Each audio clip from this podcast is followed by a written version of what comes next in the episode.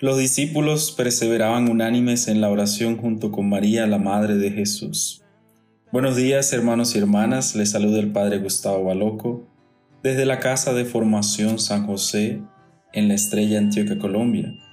Y hoy nos encontramos en el lunes de la semana 10 del tiempo ordinario y estamos celebrando la memoria obligatoria de la Bienaventurada Virgen María, Madre de la Iglesia. En el nombre del Padre, del Hijo y del Espíritu Santo. Amén. Oremos. Dios Padre de misericordia, cuyo unigénito clavado en la cruz, proclamó como Madre nuestra su propia Madre, María Santísima.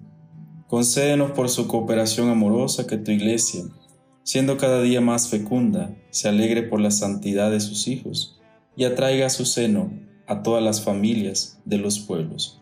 Por nuestro Señor Jesucristo, tu Hijo, que vive y reina contigo en la unidad del Espíritu Santo y es Dios por los siglos de los siglos. Amén. El Evangelio que nos acompaña en este día es el Evangelio de San Juan, en el capítulo 19, versículos 25 al 34. En aquel tiempo junto a la cruz de Jesús estaban también su madre, la hermana de su madre, María de Clofás y María Magdalena.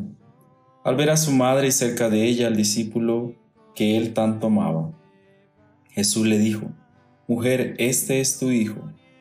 Luego dijo al discípulo, Esta es tu madre. Y desde aquel momento el discípulo la recibió como su propia madre.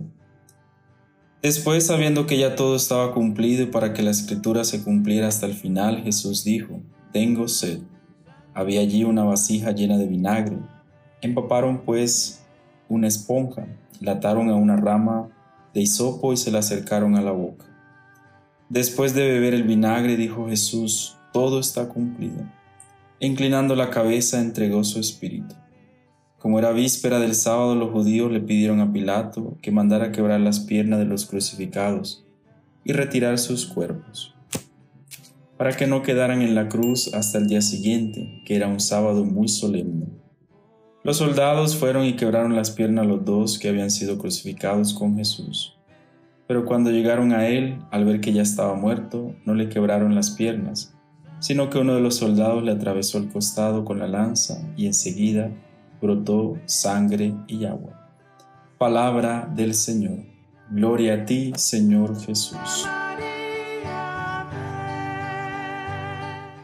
Hermanos y hermanas, hemos terminado este tiempo hermoso de la Pascua, la cincuentena pascual. La hemos terminado con la fiesta de Pentecostés que hemos celebrado ayer. La fiesta de Pentecostés significa el nacimiento de la iglesia, el nacimiento de aquellos primeros hombres y mujeres que se atrevieron a dejarse inundar por esta fuerza del Espíritu Santo. Y la iglesia el fin de semana estuvo celebrando su cumpleaños.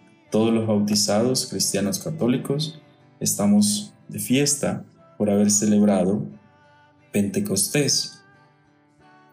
Y volviendo al tiempo ordinario, se inicia con la memoria obligatoria de la bienaventurada Virgen María, Madre de la Iglesia.